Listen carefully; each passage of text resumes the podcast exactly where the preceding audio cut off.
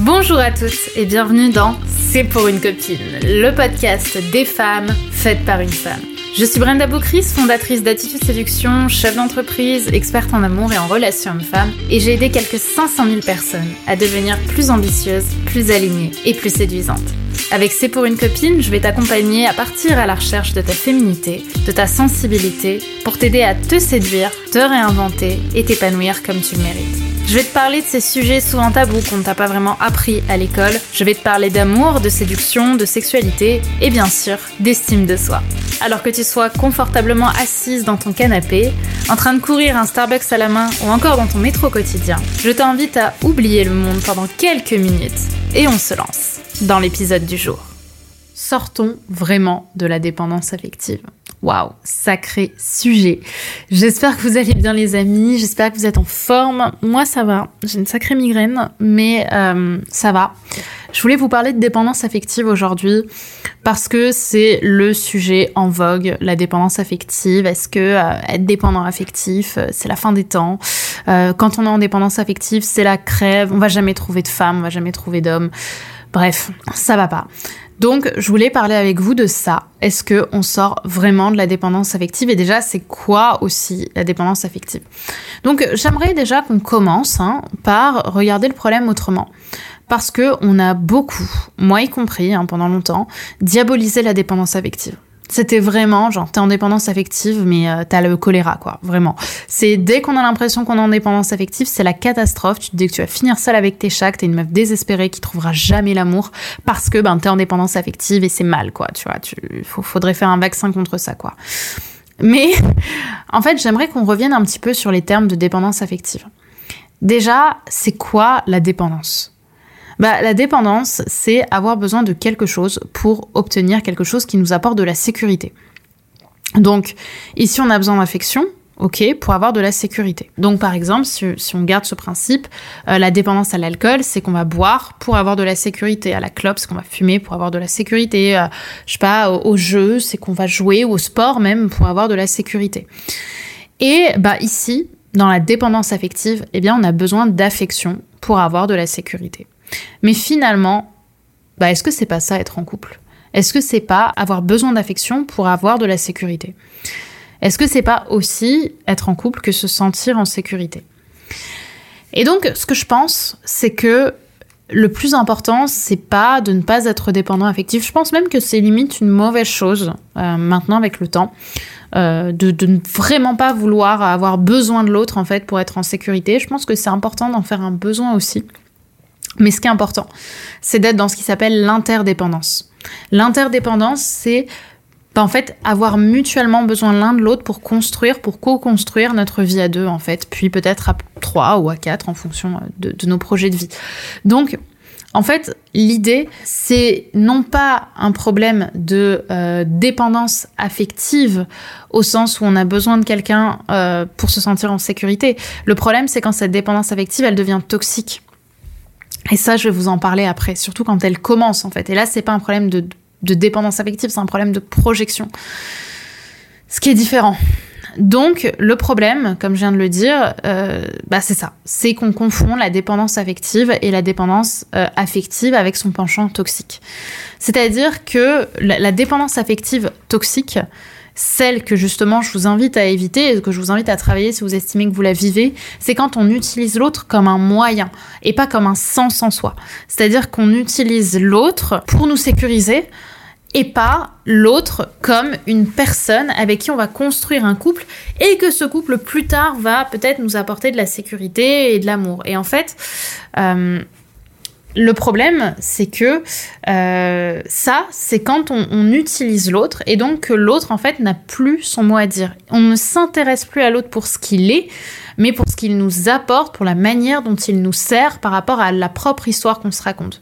Donc on est constamment dans de la projection, on l'étouffe et on l'empêche profondément d'être euh, ben, suffisant quelque part. Donc est-ce que on sort vraiment de la dépendance affective? Bah, pour moi, non. Parce que la dépendance affective saine, elle est saine, justement.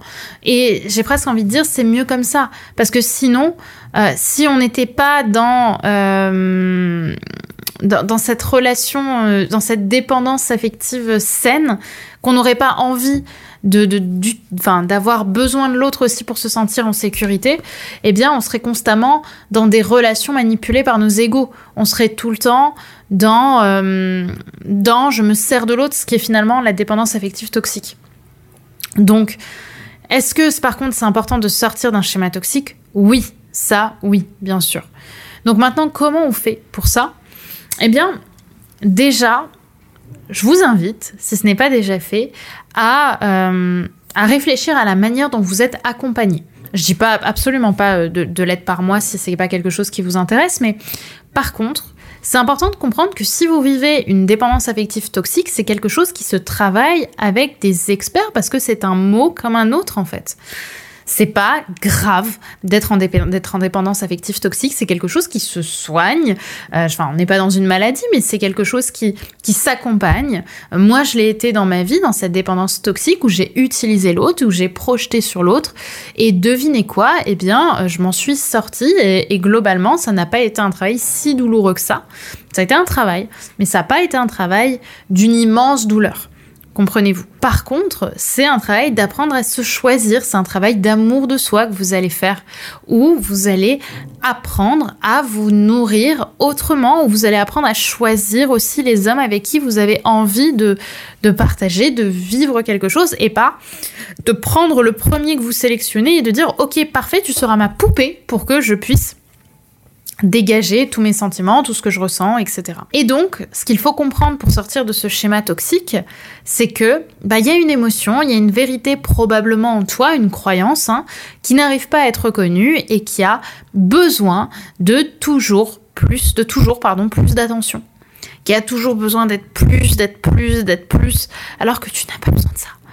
Alors que euh, il y a, une partie de toi qui est tellement naturelle. Il y a, une, enfant en toi. Enfin, j'aime pas utiliser le terme d'enfant intérieur, mais mais il y a une il y, a une, y a une version de toi tellement plus jeune, tellement plus instinctive, qui croyait profondément en l'amour et qui doit juste apprendre à y recroire de manière saine et de manière juste.